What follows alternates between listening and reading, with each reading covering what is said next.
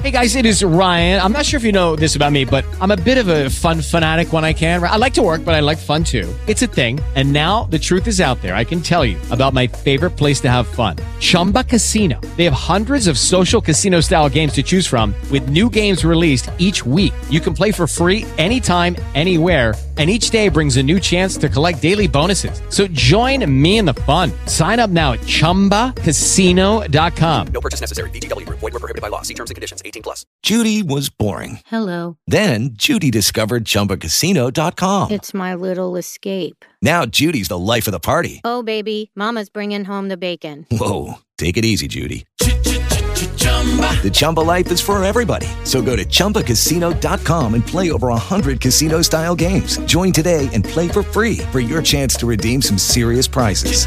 Chumba. Chumbacasino.com. No purchase necessary. Void were prohibited by law. 18 plus terms and conditions apply. See website for details. Agora.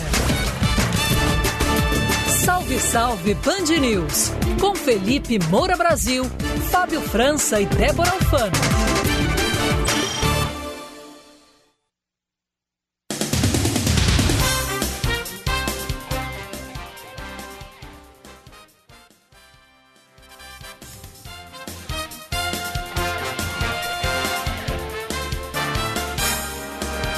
Quatro horas, dois minutos. Quatro horas, dois minutos pelo horário de Brasília. Felipe Moura Brasil chegando com a gente. Agora sim, vai lá, Felipe, tudo bem?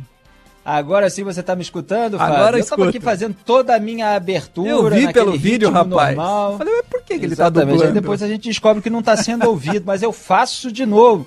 Salve, salve ouvintes da Band News FM, eu sou Felipe Moura Brasil. E começa agora mais uma edição sempre especial do nosso programa. Salve, salve Band News, de segunda a sexta-feira, das 4 às 5 da tarde, com transmissão ao vivo com imagens que você pode acompanhar pelo link fixo bandnewsfm.com.br barra salve, ou então entrar diretamente no canal de YouTube Rádio Band News FM, que você vê a janela de transmissão ao vivo desse programa, que eu faço aqui do Rio de Janeiro, embora as pautas sejam nacionais, e Fábio França diretamente de São Paulo. Agora sim, boa tarde, Fábio, tudo bem com Tô você? Aqui, boa tarde oficialmente pra você, Felipe, pra todo é mundo. você que tá desligando o cabo, né? Não, você que tá eu puxando da que não eu, tomada. Eu, não- eu fiquei 30 Tô dias fora, eu não lembro nem onde fica a tomada aqui. Vou dar uma procurada. boa tarde pra você, boa tarde pra todo mundo ligado, sintonizado na Band News FM. Vamos juntos, Felipe, porque tem assunto demais hoje, como tem acontecido ultimamente, né? É, sextou com 6 a 0 do meu Flamengo ontem no ABC. O meme circulou com um 6 e o Tou, todo rubro-negro com o Gabigol comemorando. Meu Flamengo com o Renato Gaúcho tá bem, hein, Fábio França? Vamos Cara, é ver muito se isso gol. aí vai durar. É muito gol, né? Cuidado pra não gastar tudo logo, guarda um pouquinho. É, pois é. O pessoal já tá brincando que se ganhar de menos de 4 vai começar com o couro fora Renato. Né? Porque é 4, é 5, 6. Vamos lá, sexta-feira, 30 de julho de 2021, a pauta política tá turbulenta como sempre. Vamos às manchetes do dia. Jair Bolsonaro admite não ter provas de fraude em eleições. Foi a única verdade, talvez, que ele tenha comentado na live de ontem. E volta a atacar presidente do Tribunal Superior Eleitoral, Luiz Roberto Barroso. Desemprego no país fica estável em 14,6% e Paulo Guedes critica metodologia do IBGE. Foi o que sobrou aí para o Paulo Guedes criticar a metodologia. Já que eles estão aí, né, para consertar tudo aquilo que o petismo fez, mas não conseguem. Claro que teve a pandemia, é óbvio, aqui se fala tudo, se fala tudo. Agora, que já não vinha como eles diziam que iam fazer, já não vinha. E que poderia estar melhor se houvesse um combate efetivo à pandemia por parte do governo federal, poderia. Agora, narrativa eles vão soltar aí para se eximir das responsabilidades o tempo todo. Estão sempre lavando as mãos. Secretário Especial de Cultura Mário Frias culpa o PT por incêndio em galpão da Cinemateca Brasileira em São Paulo. Mais um incêndio. Olha, nunca vou esquecer aqui o incêndio na Quinta da Boa Vista do Museu Nacional. E é lamentável que um lugar cultural com um acervo que pode ser perdido, mas em primeiro lugar, pessoas que transitam por ali e que podem ser atingidas atingidas pelos, pelo fogo, que esteja em chamas novamente, comprometendo aí toda uma obra. Em depoimento à Polícia Federal, o ex-ministro da Saúde, Eduardo Pazuello, diz que a apuração no caso Covaxin foi pedido informal de Jair Bolsonaro. conforme o Salve Salve Band News, este programa antecipou para vocês. Falamos aqui que era exatamente isso que iria acontecer. Que o Pazuello ia dizer que não. Houve sim um pedido de investigação por parte do presidente quando ele foi alertado, mas ele falou aí, investiga aí e tal. Não tinha despacho, não tem ofício. A administração pública é a cozinha do condomínio na Barra da Tijuca do presidente. É uma informalidade, entre aspas, porque a desculpa é essa, que é uma coisa informal. Só que não pode ser informal na administração pública. Mas o Pazuello está aí tentando aliviar a barra dessa maneira. Eu vou comentar. E o presidente da Câmara, Arthur Lira, diz que o impeachment seria desastroso para o país. Ele está lá cheio de poder, o Ciro Nogueira, aliado dele, foi colocado na Casa Civil. Jair Bolsonaro serve para eles, funciona para eles, ajudou essa gente a sabotar o combate à corrupção, ajudou Arthur Lira, condenado em duas ações por improbidade, a sabotar a lei de improbidade que virou a lei da impunidade. Por que Arthur Lira quereria o impeachment de Jair Bolsonaro? Está se dando bem, o pessoal do Centrão está se dando bem, é o governo de Jair Bolsonaro do Centrão, mais do Centrão do que de Jair Bolsonaro. Então é natural que ele haja dessa maneira. Tudo isso e muito mais você acompanha no Salve Salve Band News até às 5 da tarde, para a gente não perder mais tempo. Fábio França, alô São Paulo, solta a vinhetinha e vamos com tudo.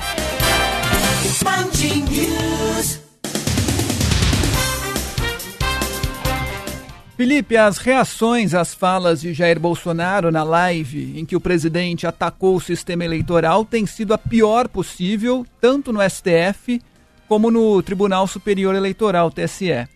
Para alguns especialistas, o comportamento do presidente pode até ser enquadrado em crime de responsabilidade. Segundo a colunista da Band News FM, Mônica Bergamo, Bolsonaro foi chamado de, aspas, moleque, por um dos magistrados do STF.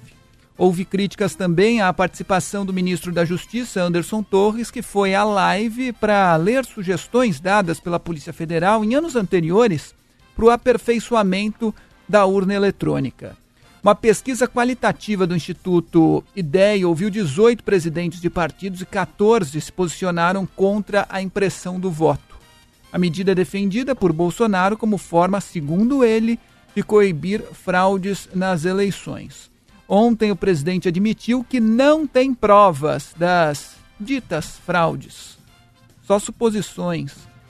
Na live, Bolsonaro mostrou vídeos e teorias já desmentidas que circulam na internet. E eu digo mais: não temos prova, já bem claro, mas indícios que eleições para senadores e deputados pode ocorrer a mesma coisa. Por que não? Deixe bem claro. Suspeitas que poderiam se acabar com a impressão do voto e com a contagem pública do mesmo. Ah, não tem prova de fraude. Também não tem, isso que não há. Também não tem que não há. Isso é Jair Bolsonaro. Olha, é preciso separar vários elementos, várias nuances desse debate absolutamente histérico que acontece no Brasil e descrever esse comportamento também por parte do presidente da República. É bom lembrar que ele é presidente da República, apesar dessa maneira é, infantil e às vezes inescrupulosa é, que ele se comporta. O que, que é o debate sobre o sistema eleitoral? É algo que está é, tá fazendo o, o, cidadão brasileiro é, ficar sem emprego hoje, é, que está fazendo é, o cidadão brasileiro é, passar fome. É, qual, qual é o problema urgente que existe no Brasil nesse momento? É a crise sanitária, Covid-19, o alto desemprego, a volta da fome, gente tendo aí sofrimentos, para dizer o mínimo, durante um inverno rigoroso nas cidades mais geladas do país. A gente estava até comentando isso ontem. Tem uma campanha é, para fornecer agasalho por parte da própria Band News FM. Então você tem problemas reais, uma necessidade de uma reforma administrativa, uma necessidade é, de uma reforma é, tributária. Existem os problemas reais do povo brasileiro, que está aí passando por necessidades, que não tem serviços públicos eficientes. E o presidente está falando da única coisa que lhe interessa, que é o interesse eleitoral dele. No caso, o interesse de se reeleger. Essa é a única meta dele como presidente da República. Não é resolver problemas da população brasileira. O que ficou claro na pandemia ele lava as mãos até hoje. Estava aí nos últimos dias mentindo sobre a decisão do STF. O STF toma um monte de decisões erradas. Os ministros dão um monte de votos errados, muitas vezes com interesses políticos, muitas vezes para blindar padrinho. Faz tudo isso. Agora, a, a decisão do Supremo Tribunal Federal a respeito da competência compartilhada entre União, Estados e Distrito Federal e municípios em relação a medidas restritivas é uma decisão correta. Inclusive tem uma base legal, eu li aqui, cansei de ler no Salve Salve Band News os artigos da Constituição em que se baseiam essas decisões. E elas impedem a União, elas impedem o governo federal, que faz parte da União, de tomar as atitudes para controlar a pandemia do Brasil? É óbvio que não. Aliás, vale a pena assistir ao trecho da CPI da pandemia em que o senador Alessandro Vieira, o melhor inquiridor, e que num país decente estaria sendo disputado a tapa para ser o candidato da terceira via à presidência da República, ele questiona o deputado federal Osmar Terra. E o Osmar Terra vem com essa abobrinha bolsonarista de que o Supremo atou as mãos do presidente. E aí o Alessandro Vieira questiona assim, qual foi a proposta, a medida de combate à pandemia efetiva feita pelo governo federal que encontrou um obstáculo é, nesse tipo de ação. Aí o Osmar Terra fica completamente gago, não consegue responder. Então não teve, não teve uma proposta, não teve uma conduta, não teve uma atitude que foi obstaculizada por esse tipo de é, determinação. O Osmar Terra simplesmente é obrigado a consentir, até pelo silêncio. Porque Jair Bolsonaro tentou lavar as mãos, se eximir de responsabilidade. É isso que ele faz o tempo todo. Ele quer posar de quem está sendo prejudicado por todo o sistema, o sistema com o qual ele está junto. Ele está junto com o Centrão, deu a Casa Civil para o Ciro Nogueira, apoiou o Arthur Lira para a presidência da Câmara, todos esses que têm um monte de investigações nas costas. Está junto com a ala anti-combate à corrupção no Supremo Tribunal Federal, a frente ampla pela impunidade. Porque o telhado de vidro da família, nos gabinetes passados, desvio de dinheiro público por meio de funcionários fantasmas, de acordo com a investigação do Ministério Público Fluminense, de acordo com o relato é, de quem estava registrado como assessora no gabinete do então deputado federal Jair Bolsonaro. Tudo isso acontecia. De acordo, repito, com todas essas informações que vieram à tona e que eles não conseguiram rebater, contestar, refutar. Aí eles ficam se articulando. Nisso, eles estão juntos. Agora, Jair Bolsonaro precisa de uma narrativa para, mais uma vez, colocá-lo como a alma impoluta, o santinho, na guerra espiritual contra o sistema sujo, feio, do qual ele não faria parte, embora esteja lá, inseparável do sistema. E aí ele vem com, toda essas, com todas essas acusações de infundadas de fraude ele vem com todas essas mentiras já refutadas a partir de vídeos que se disparam em um WhatsApp. Em todo lugar do mundo, às vezes tem uns malucos que falam: Ah, eu votei, eu botei no, esse nome, é, apertei esse botão, saiu outro e tal, não sei o que, e tudo é investigado, não dá nada. E aí ele fica compartilhando aquilo que já foi devidamente apurado, que já foi devidamente refutado, como está aí, cheio de exemplo no noticiário. É o tiozão de WhatsApp fazendo da presidência da República um lugar em que o, o chefe do Poder Executivo dispara qualquer teoria conspiratória que ele recebeu ali. Quer dizer, ele não tem é, o menor cuidado de fazer um devido relatório, até porque não, não teve. A Polícia Federal, que está aí instrumentalizada em parte pelo bolsonarismo, eles não conseguem a corporação inteira, mas eles conseguem uma parte, ela foi lá coletar denúncias de fraude e aí saiu a notícia de que a PF não encontrou fraude eleitoral. A própria PF, que tem como chefe o Paulo Maiorino, indicado pelo Anderson Torres, que Jair Bolsonaro colocou como ministro, para fazer isso também. Então, ele não tem base para fazer as acusações que faz. Isso torna a pauta ilegítima? Não, e essa é uma distinção que eu faço, inclusive, que às vezes eu não vejo é, no debate público, o que acaba alimentando esse maniqueísmo imbecil do qual o Brasil precisa sair. Que haja uma proposta que supostamente, porque aí é um tema de debate, traria mais transparência para o sistema eleitoral, é legítimo que um deputado federal como era Jair Bolsonaro apresente essa proposta e ela se abra para uma discussão, é legítimo. Agora, você querer empurrar essa proposta goela abaixo, à base de ameaça de golpe, caso ela não seja aceita, que é o que foi feito pelo Braga Neto, de acordo com tudo que veio à tona nas últimas semanas, ministro da Defesa. E que foi feito pelo próprio Jair Bolsonaro, porque ele falou: é, se, é, se, Como é que é? A eleição, ele, ele, ele condicionou é, a, a, eleição de 2022 à aceitação do voto impresso.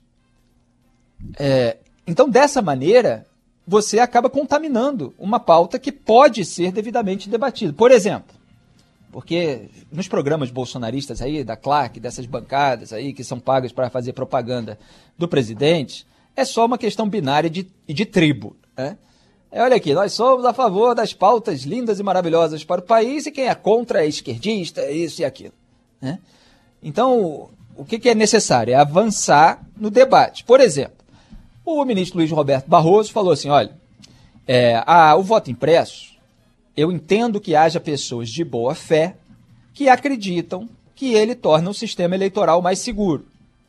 Bom, essa, é, essa afirmação, esse reconhecimento, já, é, já coloca a discussão num patamar mais digno. Olha, eu entendo que haja pessoas que queiram maior transparência no, no sistema eleitoral e elas acreditam que o voto impresso traz maior transparência. Estou falando que o Barroso disse, tá?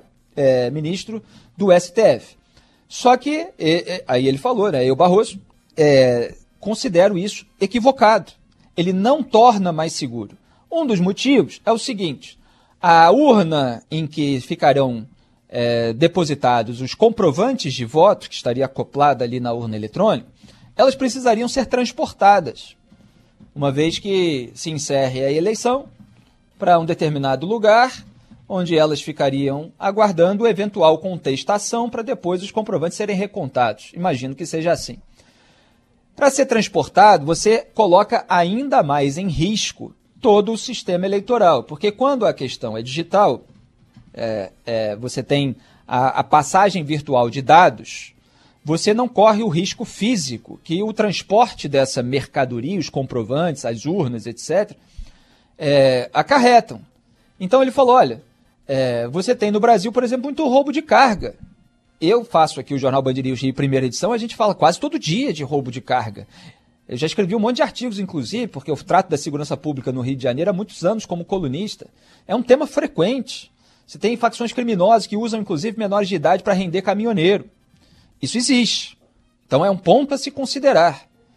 É, você tem roubo de carga que vai para a facção, que domina determinado território, depois se revende e tal. Você tem toda uma cadeia criminosa.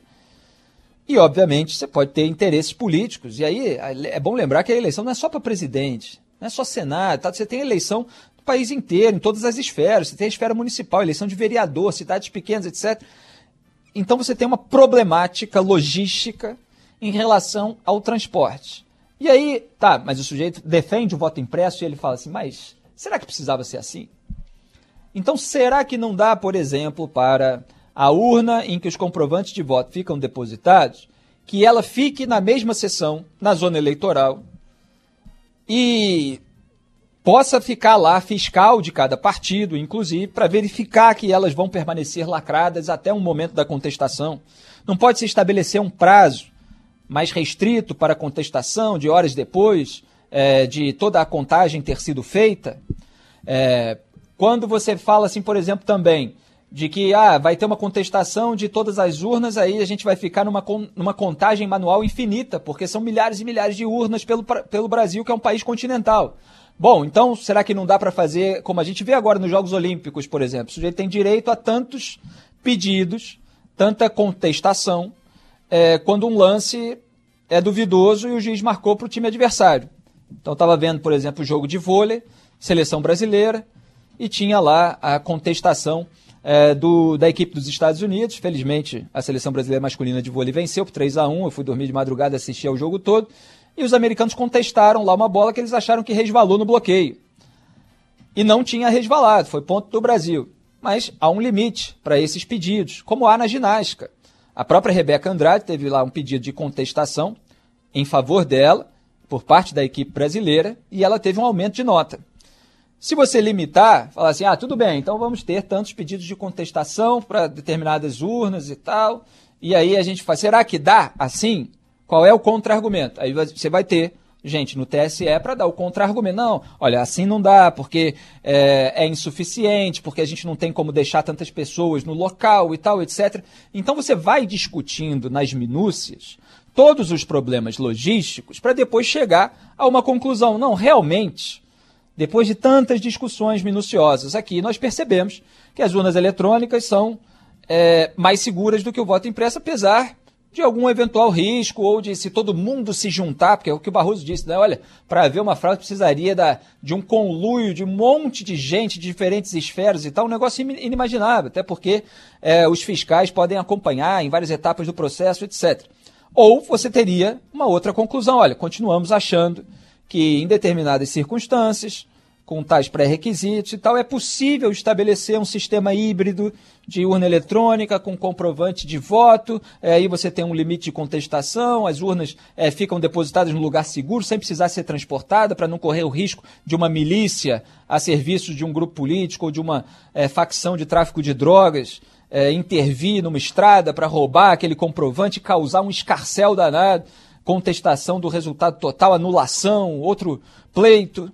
Então é, é assim, nos detalhes, que você vai avançando numa discussão saudável, eventualmente saudável, racional, objetiva.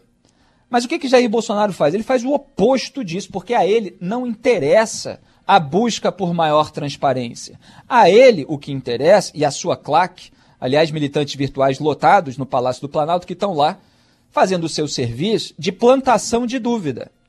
Isso é uma técnica, a gente estuda isso em teoria política. Você tem a técnica de plantação de dúvida na cabeça do eleitorado. Então você dispara uma série de teorias conspiratórias ali, a pessoa fala, será? Será mesmo? Será que não é? E tal, não sei o quê. Ah, mas ah, até parece que não se faz, até parece que não tem fraude. Ah, imagina e tal, não sei o quê. E aí a pessoa fica é, desse jeito. É isso que interessa a eles. Não é avançar numa discussão sobre transparência, porque senão a maneira de debater não seria essa à base de ameaça, à base de fake news, à base de acusações infundadas de fraude. Agora, o que é o bolsonarismo, se não justamente a deturpação caricatural de diversas bandeiras, de diversas causas? Eles fazem isso com a própria causa da flexibilização da posse de arma. Judy was boring. Hello. Then Judy discovered ChumbaCasino.com. It's my little escape. Now Judy's the life of the party. Oh, baby, Mama's bringing home the bacon. Whoa, take it easy, Judy. The Chumba life is for everybody. So go to ChumbaCasino.com and play over 100 casino style games. Join today and play for free for your chance to redeem some serious prizes. chumba ChumbaCasino.com. No purchase necessary. Void where prohibited by law. 18 plus terms and conditions apply. See website for details. É perfeitamente legítima. É possível argumentar que em determinadas condições, com tais pré-requisitos, é, renda fixa, emprego, é, mora em determinada zona, longe do policiamento e tal, etc. Aí você vai flexibilizando mais ou menos, aí cada um vai ter um argumento. Perfeitamente legítimo que seja defendido aquilo que está lá na Constituição dos Estados Unidos, inclusive. Agora, qual é o discurso? O discurso é do armamento deliberado da população e tal, é, com excludente de ilicitude. Aí você fala, opa, peraí, calma. Aí a gente tem que ver. Aí o traficante que quer ter acesso mais fácil a uma arma, ele vai é, mandar um cidadão de bem, supostamente, com nada consta, vai comprar, vai passar para ele. Como é que a gente faz para minimizar essa consequência? Então a discussão precisa avançar, porque a realidade é mais complexa do que uma enquete de rede social. Não é essa, esse binarismo imbecil a que o bolsonarismo reduz todas as discussões públicas. Então, eles vão contaminando todas as pautas. Até que um seguidor meu no Twitter falou assim: ó, eu até concordo com a base dessas é, reivindicações é, do Bolsonaro, mas eu tenho nojo da maneira como ele as defende. E é realmente asqueroso que ele é, venha com esses ímpetos golpistas, que ele um presidente da República, ele tem acesso a, a, consultores e tal, ele pode estabelecer um relatório, ele pode argumentar de uma maneira muito mais precisa. A, é, igual aconteceu com o fundão eleitoral, foi lá o deputado federal Kim Kataguiri e fez uma consulta ao órgão técnico da Câmara dos Deputados. E aí mostrou que o piso era de 800 milhões, nada de 2 bilhões, nada de 4 bilhões. O presidente não tem nada que sancionar isso aí.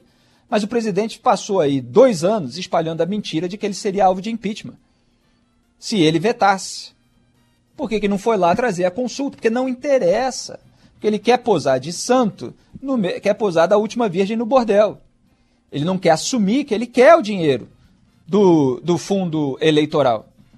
Então ele quer tumultuar também a eleição de 2022, porque está com medo, inclusive, de perder e precisa ter um discurso para eventual derrota. É o que fez o Trump nos Estados Unidos. E só para completar, lá você vê que o voto impresso não é sequer uma bandeira à, à direita. Né? É, é uma bandeira de é, auditoria, de é, transparência e tal, que pode ter gente de outros setores defendendo, eventualmente. Não tem uma tradição de, ah, o voto impresso pertence à direita. Nos Estados Unidos, o Donald Trump, a, a contestação dele, era em relação, de certa forma, a um voto impresso, que é o voto por correspondência. Então, talvez para o Trump, as urnas eletrônicas seriam até melhores. O que ele estava contestando lá era o contrário. Por quê? Porque a intenção era tumultuar era mostrar que só perdeu porque foi vítima de uma fraude. E é o que Jair Bolsonaro faz, e obviamente as consequências podem ser muito graves em 2022 se a sociedade, se as autoridades públicas não se prepararem para uma eventual é, violência que possa acontecer por parte de uma militância mais fanatizada.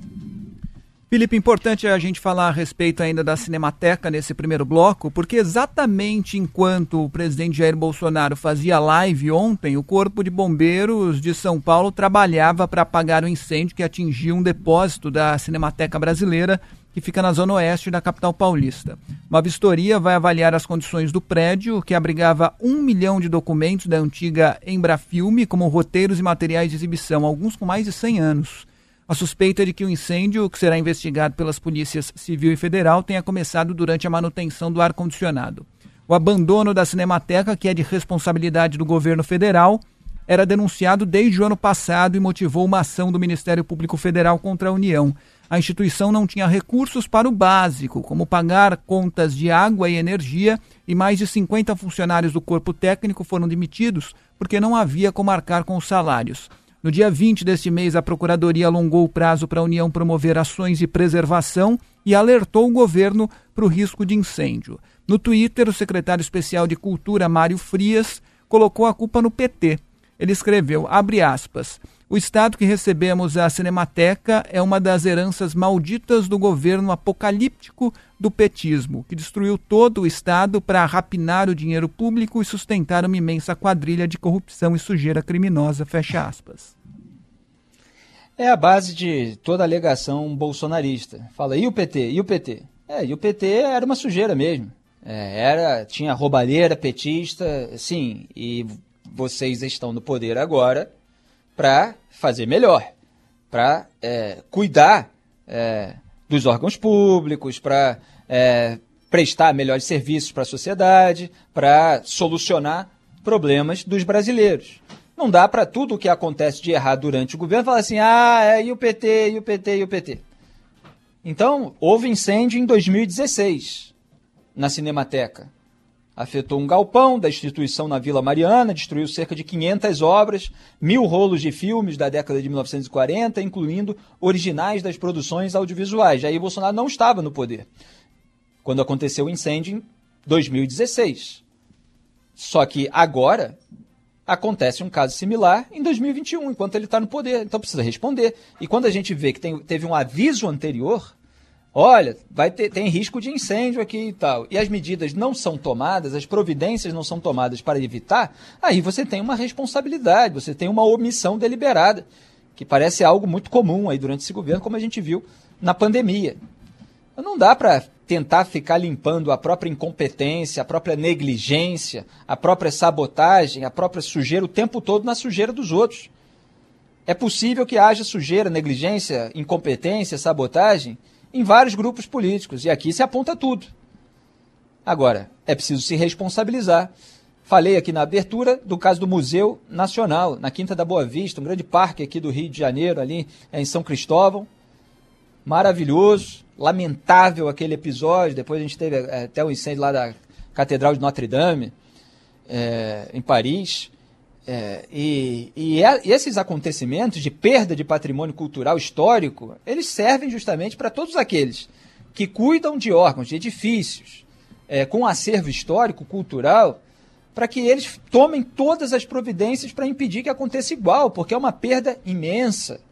Sem contar aquela que é a prioridade, a conservação da vida humana, das pessoas que estão ali em torno e podem acabar feridas é, num momento como esse. Então é preciso assumir as responsabilidades, e é isso que o bolsonarismo não faz. Salve, salve ouvintes da Band News FM, eu sou Felipe Moura Brasil, você continua acompanhando o Salve Salve Band News até às 5 da tarde. Queria dar um recado aqui que hoje é um dia especial para mim, estou muito feliz com duas novidades para celebrar os meus 18 anos de carreira. Eu sou colunista desde 2003 e eu estou lançando o meu site, felipemourabrasil.com. Eu ficava um pouco enrolado para poder indicar todos os conteúdos de vários lugares, de várias frentes de trabalho. Faço aqui um programa de manhã de 11 a meio-dia, é local, é o Jornal Band News de primeira edição, tem o Nacional que está em outro canal, Salve Salve Band News de 4 às 5 da tarde, tem o podcast semanal também, vamos com tudo, 18 horas, aí a pessoa fica meio perdida. Agora é só entrar em felipemorabrasil.com que você encontra o caminho para tudo isso. Tem um carrossel bonito, aliás, com os podcasts, as entrevistas que eu fiz com Lobão, Lorde Vinheteiro, Leandro Rassum, Luana Araújo, Nelson Mota, Fábio Rabin, Michael Sullivan, Paulo Cruz, Glenda Kozlovski, Mauro Diniz, Bi Branca Feres, Toninho Gerais, Patrícia Mello, vai ter muito mais aí, Gustavo Franco, o economista, é o meu entrevistado desse domingo no podcast Vamos com Tudo, às 18 horas. E o mostra lá a minha biografia também, vocês entenderem que também não caí aqui de paraquedas, já estou é, nesse ramo jornalístico aí há um bom tempo. Os vídeos aqui de destaque do programa ficam na página principal, até uma hora depois desse programa vai ser atualizado diariamente. Então, felipemorabrasil.com vocês encontram todas as minhas frentes de trabalho, inclusive a nova, essa é a outra novidade, porque semana que vem, começo de agosto, estreia a minha coluna no UOL. Eu interrompi aí durante alguns meses de adaptação aqui na volta ao Rio de Janeiro, depois de três anos e meio em São Paulo, é, a publicação de artigos com regularidade, mas agora que está tudo fluindo naturalmente, muito bem, estou muito feliz aqui na Band News FM, consegui abrir a brecha para escrever artigos e o portal UOL vai publicar a minha coluna, dois textos semanais. Então vocês podem ver lá no UOL a minha coluna e qualquer coisa, filipemorabrasil.com aponta todos os caminhos. Fábio França, já fiz o meu merchan. Tá o que, que a gente tem mais hoje? Vamos nessa. Em depoimento à Polícia Federal, o ex-ministro da Saúde Eduardo Pazuello diz que Jair Bolsonaro pediu para que ele averiguasse supostas irregularidades na compra da vacina Covaxin. De acordo com o general, o presidente fez a solicitação pessoalmente e de maneira verbal. Foi bem informal, Felipe. Segundo o relato Pazuello, a conversa com Bolsonaro foi realmente informal e os dois despacharam em pé o ex-ministro afirmou que o panorama à época. Despacharam em pé. O ex-ministro afirmou que o panorama à época da denúncia não era de gravidade, mas determinou que o então secretário executivo Elcio Franco checasse o contrato da vacina indiana. Eduardo Pazuello ouviu o número 2 da saúde, ou ouviu do número 2 da saúde, que não havia não irregularidades, mas não lembra, se informou o presidente da suposta apuração realizada pelo ministério. Ontem, o atual ministro da Saúde, Marcelo Queiroga, anunciou que vai cancelar de vez a compra da Covaxin. Ô, Fábio, eu hum. também parei no. Os dois despacharam. que grande momento da administração pra, sendo pra. Para o Ministério claro. da Saúde que compra vacina tomando chopp, despachar em pé tá é. tranquilo. É. Perfeito, Fábio. Nossa, aquele happy hour no shopping em Brasília entre membros do Ministério da Saúde e um cabo da Polícia Militar que nem podia ter uma outra atividade para complementação de renda, para compra de vacina, que houve o relatado pedido de propina, realmente é, é, é mais um episódio tragicômico aí dessa avacalhação geral da República. E esse, esse foi previsto aqui no programa. Salve, salve, Band News. Quando veio à tona a a denúncia por parte dos irmãos Miranda, lembrando que tinha um que era servidor do Ministério da Saúde, que enxergou as irregularidades no contrato de aquisição da vacina indiana Covaxin, e o irmão dele, que é o deputado federal Luiz Miranda. Eles levaram essa informação, quer dizer, a descoberta das irregularidades, para o presidente Jair Bolsonaro. Lembra que eu fiz até a analogia com o filme A Negociação, com Samuel Jackson, Kevin Spacey, porque eles acharam todo mundo suspeito dentro da pasta, já que viram ali uma negociação no mínimo esquisita, e aí foram para alguém fora da pasta, o presidente. E o presidente disse para eles: vou alertar o DG, o diretor-geral da Polícia Federal. Mas o que, que o presidente fez?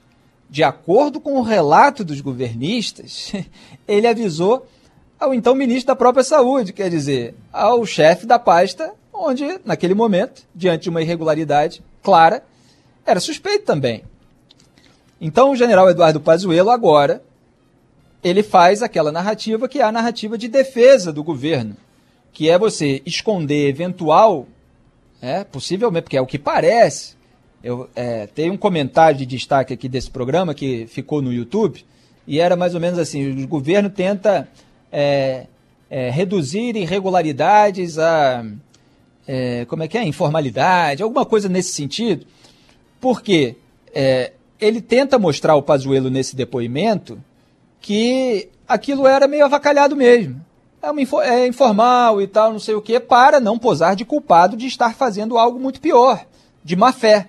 Então ele diz para a polícia: não, o presidente relatou essas irregularidades para mim, mas fez isso de uma maneira informal. Ô Pazuello, ó, as irregularidades aí, dá, dá uma checada. É como se fosse a cozinha do quintal. Isso é administração pública. Ó. Você tem um despacho, você tem um documento, hoje, tal ó, dia tal, recebi, dos irmãos Miranda, deputado federal tal, servidor tal, da pasta tal, denúncias de irregularidade no contrato tal, encaminho aqui para o órgão competente, que na verdade é a Polícia Federal. E aí você tem toda uma documentação das atividades. Por quê? A administração pública não é a casa do condomínio da Barra da Tijuca do Jair Bolsonaro. Mas o patrimonialismo, essa indistinção entre aquilo que é público e privado, ela sempre foi predominante no bolsonarismo como um todo, na família Bolsonaro, como a gente vê até pelos episódios nos gabinetes passados, e também no seu entorno. Esses aliados, essa turma que topa passar pano, ser subserviente, um manda, outro obedece, como o Pazuello. Então, para se proteger, para não comprometer o presidente, você fala algo que não pode ser provado. É a mesma coisa do presidente quando ele falou, olha, a partir do momento que foram descobertas as transações bancárias, né, os cheques do Fabrício Queiroz para a Michele Bolsonaro, para o Jair, na verdade, como ele próprio admitiu aqui ao grupo, mas que eram depositados na conta da Michele Bolsonaro, o que, que ele faz? Qual é a alegação dele? Ele fala assim: não, na verdade, isso aí é a quitação de um empréstimo anterior que eu tinha feito. Teve bolsonarista é, da Câmara dos Deputados também acusado aí de rachadinha que se saiu com a mesma alegação. Não, vocês detectaram aí, porque na verdade eu tinha emprestado. É uma, parece uma tradição bolsonarista emprestar dinheiro para assessores, né? Só é, é, um empréstimo do qual só se tem conhecimento depois que as transações bancárias são descobertas. Então você entende que a partir do momento que deu problema, deu ruim. Não, vamos falar que é, eu tinha emprestado antes, por isso que ele está supostamente devolvendo. Ele não está pagando né, um, um, dinheiro sujo ali para. Não, ele está devolvendo um empréstimo que eu tinha feito informalmente e eu não tenho como provar. E agora, é, a, veio a acusação de prevaricação, quer dizer, o presidente não ter feito nada a, a, partir do momento que ele recebeu uma denúncia. Não, vamos dizer que o presidente falou ali, falou ali para o general. Agora, como, é, como não desconfiar que o presidente falou assim, ó, descobriram aí a, irregularidade, ó, trata de limpar isso tudo aí, entendeu? Como? Porque não tem o registro. Então, quando a coisa é feita da maneira informal, a desconfiança é para o pior, porque se não tem problema, se está todo mundo limpo, então você faz um documento, você faz um ofício. Ó, oh, realmente não sabia de nada aqui, fui pego de surpresa, mas pô, vou registrar, recebi a denúncia, vou passar, vou encaminhar para o órgão competente e que vasculhe lá. E se tiver que demitir ministro que eu indiquei, que demita.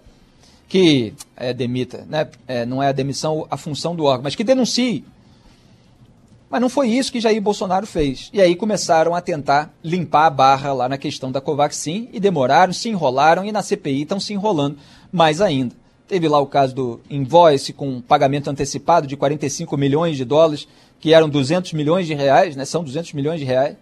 Você imagina se você, ouvinte, que está aí dirigindo, você, é, na sua empresa, te dá um documento para assinar, e aí você assina ou está prestes a assinar, e aí você vê assim, peraí, Está dizendo aqui que tem que pagar 45, é, 200 milhões de reais para fulano.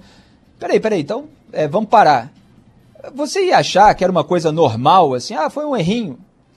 Ou você ia falar, peraí, se eu assinasse isso aqui distraído, eu estaria endossando um pagamento antecipado de, 40, de 45 milhões de dólares, 200 milhões de reais, para uma empresa que não estava prevista no contrato inicial e num paraíso fiscal em Singapura? Quer dizer, tentaram me empurrar um negócio aqui é claro que tudo isso é muito estranho e precisa ser devidamente investigado pela CPI. Agora, a narrativa do Pazuello para a polícia, ela é reveladora do modus operandi do bolsonarismo. Dá tempo ainda, Felipe, de a gente falar a respeito do desemprego. No trimestre encerrado em maio, a taxa ficou estável num patamar elevado de 14,6%. Hoje, segundo o IBGE, 14 milhões e 800 mil brasileiros estão desempregados no país. É a segunda maior taxa da série histórica iniciada em 2012. Os dados revelam ainda que o brasileiro está voltando a procurar emprego, recorrendo cada vez mais ao trabalho informal. Essa taxa de informalidade, que está em 40%, vem subindo desde maio do ano passado. Ao todo, falta trabalho para quase 33 milhões de brasileiros. Após a divulgação dos números, o ministro da Economia, Paulo Guedes, criticou a metodologia do IBGE e afirmou que o Brasil está criando empregos. É muito superior à metodologia do CAGED. A metodologia do CAGED ela vem direto das empresas. Então nós vamos ter que rever, inclusive acelerar os procedimentos lá do, da, do IBGE, o IBGE ainda está na idade da pedra lascada. Então, o Brasil está avançando num ritmo acelerado, criando é, um milhão e meio de empregos já esse ano, dois milhões e meio de empregos desde que a pandemia nos atingiu. Então, nós estamos criando praticamente um milhão de empregos a cada três meses e meio. Tá aí o Paulo Palestra, como o pessoal chama, eu chamo de o coach da Faria Lima. Faria Lima ali é o coração financeiro de São Paulo é o pessoal do mercado que gosta de ouvir o Paulo Guedes dizendo que vai tudo melhorar, o Brasil é a terra da oportunidade, daqui a três meses a gente vai privatizar tudo, aí passam três meses, quatro, cinco, seis, não privatizou nada ainda, não cumpriu nenhuma das promessas, falava que ia conseguir um trilhão por meio da desestatização, das concessões também, tudo isso. Nada, nada de Paulo Guedes. Está lá como tesoureiro da campanha de Jair Bolsonaro em 2022 e agora vão tentar é, turbinar o Bolsa Família para recorrer aos mesmos métodos petistas que o próprio Jair Bolsonaro combatia lá atrás, sem ter entregue a agenda liberal, que foi devidamente abandonada. Aliás, um dos temas da minha conversa com Gustavo Franco no podcast Vamos com Tudo desse domingo. E agora, o IBGE diz que menos da metade da população em idade para trabalhar está ocupada no mercado de trabalho. Quer dizer, nem o PT, o PT deixou 14 milhões de desempregados, nem Bolsonaro consegue resolver de uma maneira razoável os problemas da economia brasileira. Então, precisa se trocar é, é, é esse, essa gente que está no governo. É basicamente isso, né? Isso aí é o, é o mais óbvio é, nesse momento. E a pandemia, é isso que eu estava querendo lembrar, ele não resolveu nem o problema das vidas, nem o problema do emprego. Ele dizia que, dizia que não tinha que resolver muito, né? Questão das vidas, quer dizer, não era para comprar vacina, porque não comprou e tal, não sei o quê, porque tinha que preservar emprego. Não fez uma coisa nem outra. Os países que mais preservaram vidas e empregos são aqueles que passaram por sacrifícios temporários para chegar à liberdade, para chegar ao retorno das atividades econômicas. Lamentavelmente não foi o nosso caso.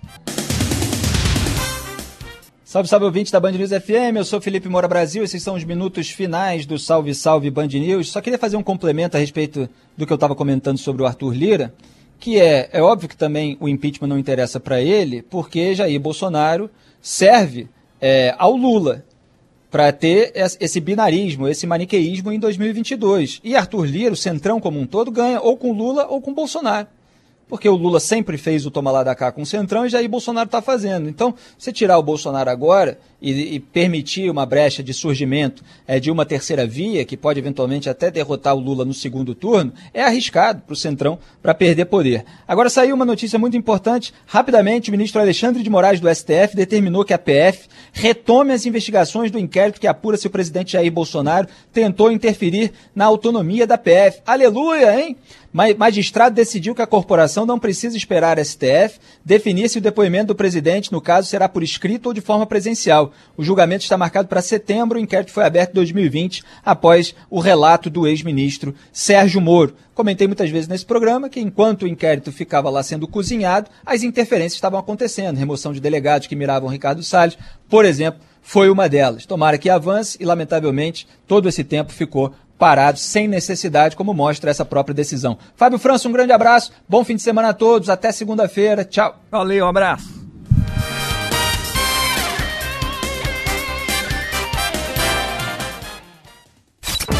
Você ouviu? Salve, salve Band News!